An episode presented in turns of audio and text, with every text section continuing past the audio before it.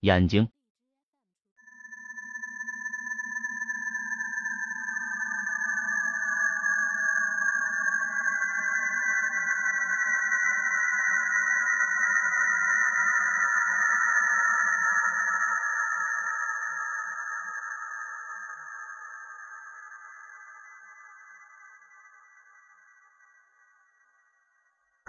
文革后期，师范学院各部门逐渐恢复了正常工作。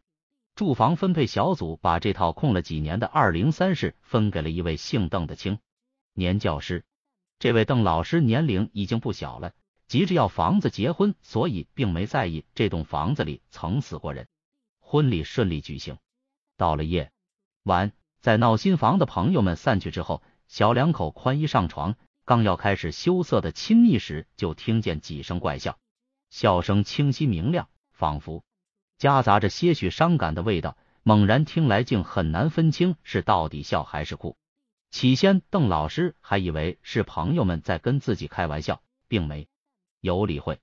可是笑声一直不断，有时候还夹杂着几声女人的啼哭，再加上窗外随风摆动的槐树枝叶，在寂静的夜晚就。显得出奇的恐怖。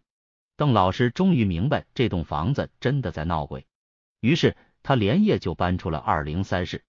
可是恐怖的悲剧并没有因为他的离开而结束。十个月后，邓老师的新婚爱人难产，在送往医院的路上就死了。到医院，大夫们剖开孕妇的肚子，发现了一个早已死去多时的怪胎。这个胎儿没有眼睛，鼻子上面是一个又大又软的额头。有个好奇的大夫用手术刀轻轻划开了死婴的畸形额头，发现死婴的头颅里竟然没有长脑子，却长了密密麻麻几百个眼睛。怪胎的事很快就被传开，处在丧妻之痛中的邓老师不久也调走了。在一连串怪异神秘之后，已没有人再敢住进二零三室了。这套房子就这么一直空着，直到日历被翻到一九八七年。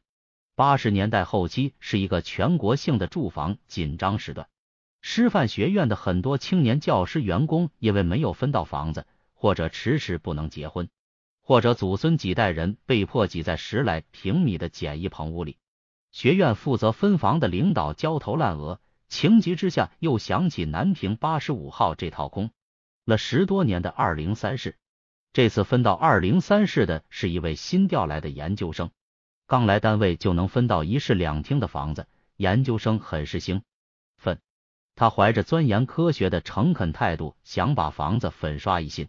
在粉刷过程中，研究生奇怪的发现，明明刚刚粉刷过的雪白墙壁上，不知怎么总会冒出一些血点。他把这里的血斑抹白之后，那里又会出现新的血斑，就像有人在故意开玩笑似的。恰好这时候，研究生的哥哥和嫂子抱着快三岁的小侄子来看他。小侄子一进二零三室，就指着北窗户底下，惊恐的大哭起来，仿佛看到了什么可怕的东西。研究生和哥哥循声去看时，看到的只是雪白的墙壁，窗外依旧摇曳着沙沙作响的槐树，什么怪异也没有。研究生的嫂子是个有些迷信的山里人，他曾听老辈人讲过。不到四岁大的小孩子能够看到一些大人们都看不到的东西，也就是能看到那些许多肉眼凡胎看不见的东西。所以一看到孩子被吓哭，他立刻明白，在这套长期空着的二零三室里，一定有一些不干净的东西，而且此刻就坐在北窗户的下面。最后，在嫂子的力劝下，研究生还是退掉了这套房子。不久之后，有朋友的联系帮助。研究生辞去了师范学院的工作，南下闯深圳去了。二零三室就这样继续空着。在生活的嘈杂和烦乱中，凶猛和诡异总是容易从人们的注意中淡出。谁也不会永远警惕着空空的二零三室，周围的住户来来往往，进进出出，谁家都没有出过怪事。对于师范学院的人们来说，只有在茶余饭后或者吓唬孩子时才会。有人拿出二零三室的故事，内容也在夸张和捏造中渐渐忽略了真实。鲁迅说：“时间永是流逝，皆是依旧太平。”二零零二年四月五日，星期五，清明节，王娟早早就完成了自己的工作。在办公室里，其他人还在忙碌时，他却以一只手轻轻抚着茶杯，一只手握着鼠标，在网络中随心游荡。M P 三播放器中流动着舒缓的苏格兰音乐，风笛在悠扬婉转的情绪中弥漫着悲伤。看完奶缸的帖子精神力量，王娟揉着眼睛开始收拾东西。下班时间快到了，对于像她这样的二十二岁年轻女孩来说，每个周五的下班就意味着一段疯狂浪漫的周末将要开始了。至于什么精神力量不精神力量，她更在乎今天晚上会和谁一起约。王娟长得不算漂亮，但是年轻女孩特有的娇嫩总是使她魅力无穷、光彩照人。她明白自己正处于一个女人最鲜艳的年龄。所以，她总是保持着健康的微笑，然后羞涩的等待爱情。他心目中的白马王子是什么样的，他自己并不清楚。男人嘛，最重要的是感觉。如果爱情来了，无论对方是谁，他都会全力以赴。当然，最好也要帅一点、酷一点，就像刘德华和谢霆锋。这时候，他的 QQ 上有个头像在跳动，头像是一个独眼海盗，叫做花落无声。花落无声说：“嗨，漂亮女孩，你好。”第一句话就夸自己漂亮，这个人的嘴真够甜的。王娟记不起什么时候加过花落无声，他的好友名单里一般只有他谈得来的朋友的号码，这个花落无声却仿佛是自己突然冒出来一般。点开详细资料，上面写着：“这家伙很懒，只留下一只眼睛。”这是什么鬼资料？王娟撇了撇嘴。花落无声的头像在跳动，你的短发真好看。王娟不禁摸了摸自己整齐别致的短发，奇怪，他怎么知道？花落无声的回答更奇怪，我知道你，你却不知道我。据王娟敲着键盘，你是谁？你在哪里？你怎么知道我？等了半天，花落无声只发过来几个字，我就在你后面。看完这几个字。王娟不由得感觉背后涌起一丝凉意，她迅速回过头，身后并没有人，远处几个公司的员工在轻声交谈着什么，一切平静正常。花落无声又在跳，不用回头看了，你是看不到我的。王娟生气了，这是谁在搞恶作剧？她想了想，从脑海里理出一个人来，难道会是他？一个财务办公室新来的大学生。最近，王娟总觉得那个大学生有点暗恋她，好几次都有意无意的跟他套近乎。哼，这种念过书的人就爱玩这累鬼心眼。正在想着，花落无声又开始跳动。我们见面好吗？没说几句话就约人家见面，有这样的网友吗？是，有八九是单位的人在搞鬼，要么就是那个大学生想约我见面就见面，谁怕谁？看我还不拆穿你的小把戏！王娟只打过去两个字，同意。两个小时后，夕阳的余晖渐渐暗淡下来，城市的夜晚被笼罩在一片片霓虹的暧昧之中。王娟一身黑色职业装，挎着白色小包，款款来到事先约定的见面地点——广场花园。在一棵硕大的槐树下，一个脸色苍白的男人向他招手。他说：“你好，我是花落无声。”他不是王娟的同事，也不是他以为的那个大学生。事实上，这个男人他以前从没见过。这是个二十来岁的英俊男人，皮肤白的吓人，脸上的棱角坚毅而明显。他说：“你很漂亮。”说完，他笑了，露出两排白森森的牙齿。王娟也笑了，笑得温柔妩媚。他知道自己这种笑容最好看。他说：“你要比我想象的还帅，是吗？”王娟点头。也许这样英俊的男人并不多见，他的气质不但酷而且冷，还给你一点说不出的感觉，大约是杀气吧。王娟想。晚，风吹着槐树叶轻轻作响，他突然觉得有点糊涂。对于这个广场，王娟是非常熟悉的，因为平日里他常常和朋友们来这李内良散步。可是以前他怎么就没有注意到这里有棵这么硕大的槐树呢？环顾四周。人来人往，这里并不是一个说话的好地方。他提议找个地方坐坐吧。三蓝酒吧，蓝色的灯光，蓝色的酒精，以及蓝色的音乐。王娟和花落无声面对面坐着，随性的交谈。像许多普通网友见面一样，他们只是谈网络、谈对生活的看法，却尽可能避免谈自己的生活。他健谈而机智，言语中的幽默常常逗得王娟忍俊不禁。和这样的男人一起聊天，无疑是很愉快的事情。王娟渐渐觉得眼前这个男人有点可爱，她甚至开始幻想着，个英俊男人的某一天去公司接自己时，那些公司里平日里自命不凡的女孩们会用怎样羡慕的眼光去看他。也许眼前这个男人就是他命中注定的白马王子，谁知道呢？缘分来了，挡也挡不住。他做了自我介绍，我叫。王娟，你呢？他又笑了，露出白森森的牙齿。我叫郑浩，交换姓名是网友们在准备做亲密接触前所做的最重要举动。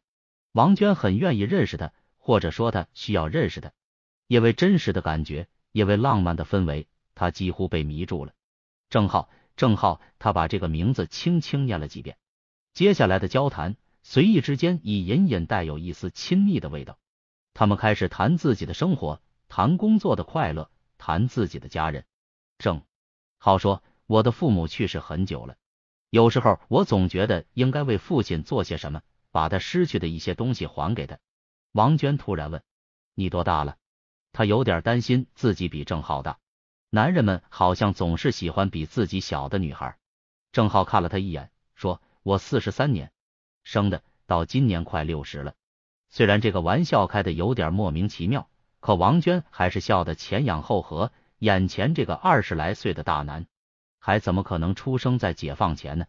他边笑边说：“要这么说，我就是清朝乾隆年间出生的，你要叫我姐姐了。”郑浩也笑了笑，抓起桌上的杯子又放下。王娟注意到郑浩整个晚上什么东西也没喝。三兰酒吧的音乐婉转缠绵。当王娟讲起自己家里的装修时，郑浩说自己家在附近也有套房子，最近请朋友装修，搞得很不错。问王娟是不是愿意去瞧瞧？王娟低头看手机上的时间，已经十一点多了。在这个时候贸然前往一个男孩家，一定会发生某些事。或许郑浩会放着悠扬而哀伤的音乐，或许他还会请自己喝一杯，或许在喝过酒后他们会接吻，或许接吻后。他觉得以后的事情，作为女孩子已不该去想了。怕什么呢？自己都谈过三个男朋友了，对于很多事不但经历，而且熟悉，相信发生任何事情自己都是能够解决的。何况眼前这个男人是这样的迷人。见王娟欣然同意，郑浩便掏出厚厚的钱包买单。在出租车上，王娟无意中碰了郑浩的手，他的手冰凉发僵。仿佛是一块冰箱里放过的冻肉。他低头去看，发现他的手背上有块指甲盖大小的褐斑。这是什么？他问。哦，这是尸斑。啊，讨厌！王娟轻轻打了他一锤，娇嗲的说：“少吓唬人。”出租车停在南平八十五号前的大槐树下。下了车，他们挽着手走上了长长幽暗的楼梯，一直走进了那套阴森森的二零三室。三兰酒吧的收银员小崔一向是个很少出错的精明女孩，可是，在凌晨下班结账时，却惊奇发现，在今天的收账里，赫然有一张烧给死人用的纸钱。奇怪的事情并没有就此结束。清晨，晨练的人们惊恐的发现，有一具女尸被吊在南平八十五号前的大槐树上。是刑侦大队在接到南平派出所的报案后，立即派人赶往现场。李敏刚从热乎乎的被窝里爬出来，就接到刑侦队叫他去凶案现场的电话。她只是个去年刚从警校毕业的年轻女孩，虽然干这行时间不长，但他却非常明白迅速赶到现场的重要性。刷牙洗脸，连护肤霜都没顾上抹，他便匆匆赶往南平八十五号。还没下车，远远的就看到大槐树下围着很多人，人们议论纷纷。几个南平派出所的同志正在现场维护秩序。一具女尸被一根白色皮包带吊在离地四五米的槐树枝干上，随着风轻轻的摇晃，情形相当恐怖。女尸身着黑色职业女装，一只左眼被人生生的弯曲，留下一个血淋淋的大窟窿。从女尸圆瞪的右眼和大张的嘴来看，这个女孩临死前一定受过巨大的惊吓。李敏觉得有点恶心。虽然尸体他见的不少，可是这么惊恐的表情还是让他有点心跳加速。没顾上喘气，他便和几个先行赶到的刑警一起展开调查取证。很奇怪，现场没留下任何证据，尸体被吊到五六米高处，大槐树上却没有留下任何攀爬的痕迹，地上也没有任何梯子的印记。难道尸体是自己跳上去的？验尸报告和死者身份调查很快就出来了。经调查，死者叫王娟，女，二十三岁，汉族，某公司职员，参加工作两年，职业记录良好，没有任何犯罪记录。验尸报告证明，死者是在生前被薄锐利器弯曲左眼的，而身体的其余部分并没有受到伤害，也没有发生过性行为。死因是由于受到突然刺激后引起肾上腺激素大量分泌，致使心肺功能迅速衰竭，导致突然死亡。用句通俗的话讲，就是被活活吓死的。有围观群众反映，南平八十五号的二零三室是鬼宅，这个女人就是被鬼饿死的。刑侦队员们当然不会相信，但出于谨慎，期间他们还是找师范学院房管处要来钥匙，打开了二零三室的房门。二零三室还是和过去一样空空荡荡，地上铺着厚厚的灰尘，墙上的白灰因为时间久远已变得斑驳不堪。刑警们惊奇的发现，在地上灰尘中明显有一个女性高跟鞋的脚印在向里延伸，一直走到房间中央，然后突然消失了。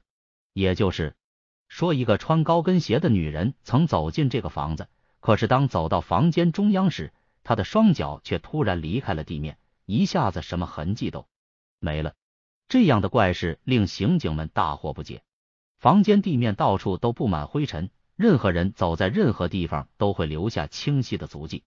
这个穿高跟鞋的女人难道飞起来了？对高跟鞋脚印的研究结果更令人惊异，这个脚印与楼外槐树上挂着的独眼女尸的脚型完全吻合，完全可以断定，这些脚印就是王娟生前留下的。